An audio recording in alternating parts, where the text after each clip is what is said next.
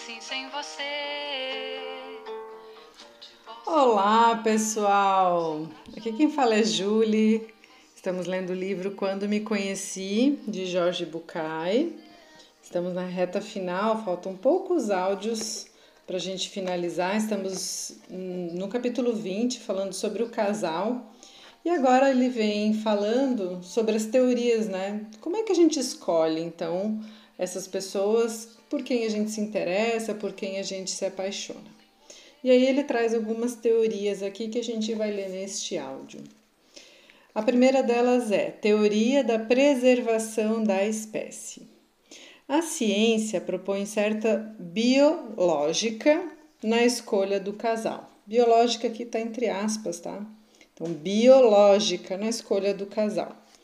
Os homens se sentem naturalmente atraídos por mulheres jovens, de pele macia, olhos vivos, cabelos brilhantes, boa estrutura óssea, lábios vermelhos, faces rosadas e seios túrgidos, não porque esse biótipo está na moda, mas porque essas características indicam, segundo os biólogos, boa saúde e bom nível hormonal, sinais de uma mulher que uma mulher se encontra no momento certo para procriar. As mulheres, ao que parece, escolhem com base em outros fatores. A juventude e a saúde não são essenciais para a função reprodutora masculina e talvez por isso elas procurem como cônjuges homens assertivos, fortes, dominantes e de grande resistência emocional, garantias de sobrevivência e sustento do grupo familiar. Teoria de mercado de qualidades e defeitos. A ideia básica da teoria da troca é que escolhemos o par que achamos que se adaptará a nós. Avaliamos e nos fixamos mutuamente nos atrativos físicos, no nível econômico e na posição social de cada um. Assim como em vários traços da personalidade, tais como a amabilidade, a criatividade e o senso de humor. Com a velocidade de um computador, somamos as notas e, se os números forem aproximadamente equivalentes, uma luz verde se acende e avançamos. Segundo os psicólogos sociais, avaliam-se a faixa etária, a aparência, a posição social, a situação econômica e o humor. Teoria do reconhecimento. A teoria da busca de reconhecimento afirma que o fator importante na eleição do cônjuge é a forma como a relação poderia fazer com que valorizássemos mais a nós mesmos. Muitas vezes é simplesmente a busca do valor adicional que me confere ser escolhido por quem é cobiçado por outros, uma busca do prazer narcisista. Lacan acredita que, em última instância, o desejo permanente do ser humano é encontrar alguém que possa lhe dar o que ele algum dia teve da mãe serem um só. Por isso ele diz: o amor é pedir algo impossível a alguém que não existe. Vou repetir, pessoal, a frase do Lacan, então. O amor é pedir algo impossível a alguém que não existe. Ou seja, totalmente impossível, né? Vocês vão se identificando com alguma teoria? E agora ele traz a outra teoria, teoria do enriquecimento espiritual. A visão espiritualista do amor incorpora as noções místicas de todos os tempos e todas as culturas. Encontramos alguém com quem compartilhamos a sensação de ser incompletos e nos valemos de nossas vantagens para nos completar, nos complementar e nos formar. O contato com o outro nos permite questionar nossas carências, procurar perceber, mudar, nos recriar, nos descobrir melhores. O casal permite que eu me descubra e tenho o prazer de ajudar o outro a se descobrir. Nesse encontro, nós dois partimos para a meta da individualidade, mas juntos.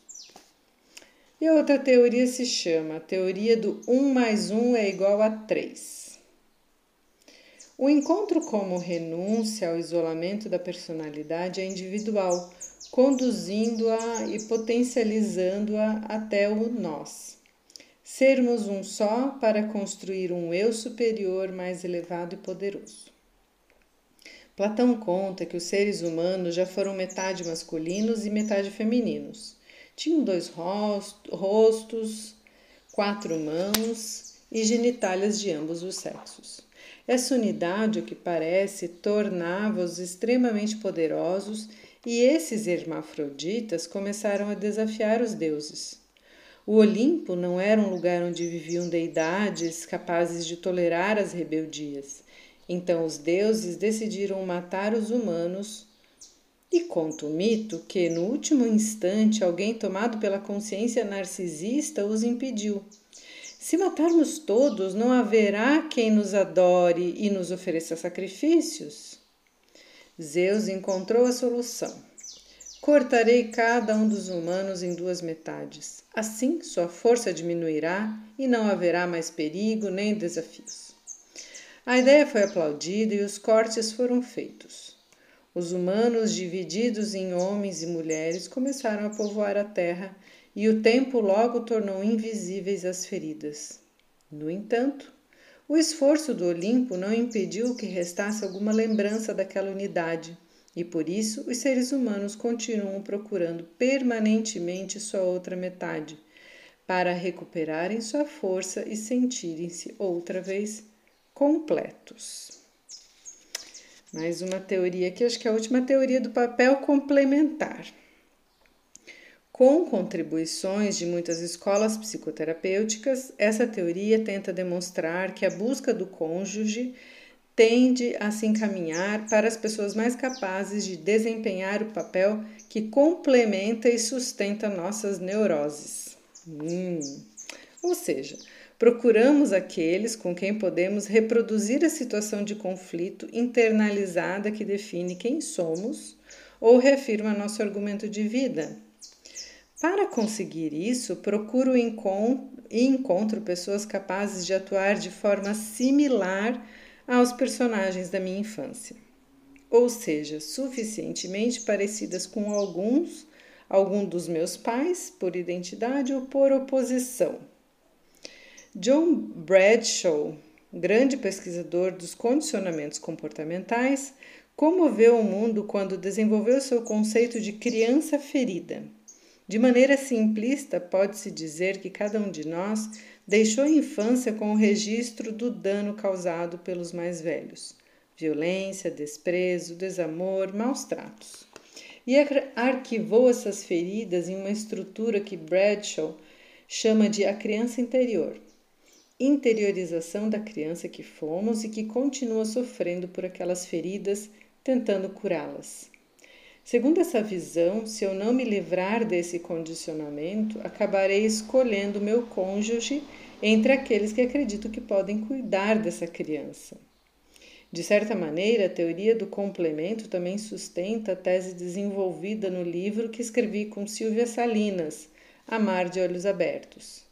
Dizíamos ali que são as diferenças que nos permitem utilizar os conflitos como ferramentas do nosso crescimento para poder nos enriquecer com tudo aquilo de que o outro é capaz e nós não.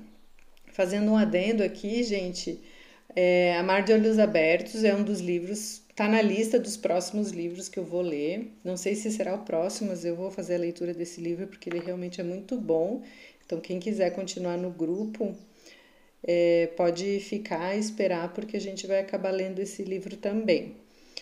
Essa parece ser a teoria que mais faz sentido para mim, né? E é engraçado que a gente vê isso na clínica, vê isso em, várias situações, que muitas vezes o, o parceiro tem mais a ver com uma ferida da infância, né? Ou um pai que faltou, um afeto, ou mesmo a oposição, né? de uma forma de ser ou alguém muito similar. Então, casar com o pai ou casar com a mãe são termos que a gente ouve bastante. E acho que essa teoria da, do papel complementar acho bastante interessante. Por isso, a necessidade de resolver cada um as suas neuroses, de ter o seu processo terapêutico bem desenvolvido para não cair nesse, nesse conflito e acabar casando com a própria mãe ou com o próprio pai, né? Voltando aqui. Poderíamos continuar enunciando teorias que tentam explicar o encontro de duas pessoas que decidem formar um casal.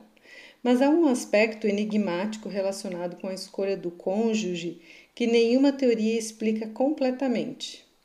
Durante a vida, conhecemos milhares de pessoas e é claro que centenas delas são atraentes ou bem-sucedidas o suficiente para chamar nossa atenção. 40 ou 50 teriam uma pontuação mínima para se classificar como candidatas. É claro que poderíamos ter uma relação afetiva com várias delas. No entanto, isso não acontece. Ao longo da vida, a maioria dos indivíduos se sente, sente profundamente atraída apenas por poucas pessoas. Algum aspecto está faltando nas teorias. E acho que o que falta é justamente o inexplicável, o verdadeiro mistério, a magia. Porque, sem dúvida, é inexplicável que alguém perca a cabeça por outra pessoa que alguém não consiga pensar em outra coisa a não ser no amado, que chore durante semanas por uma ligação que não aconteceu. Essas emoções violentas e irracionais só podem acontecer quando a pessoa está apaixonada. Vou finalizar o áudio aqui, esse capítulo ainda continua e eu acho bem interessante essa parte que ele fala desse quesito, né, que tem várias teorias explicando muita coisa, né, retomando preservação da espécie, né, sobre as qualidades das pessoas, o enriquecimento espiritual, o reconhecimento, né, então estar nesse lugar de ser reconhecido, esse um mais um que acaba somando um três, né, que não são dois, mas então formam um terceiro ente, ou essa do papel complementar mesmo, né, mas todas elas parece que deixam ainda uma lacuna que tem a ver com esse inexplicável, né, o verdadeiro mistério. Por que, que a gente se apaixona por uma pessoa e não se apaixona por outra que talvez seja muito semelhante, né, o que o que, que faz, né? Será que tem é, são só essas características, a complementariedade, a infância, questão genética, enfim, são coisas bastante curiosas e que ainda ninguém encontrou a resposta. Espero que vocês tenham um lindo dia, boas reflexões. A gente continua esse capítulo no próximo áudio e um beijo a todos.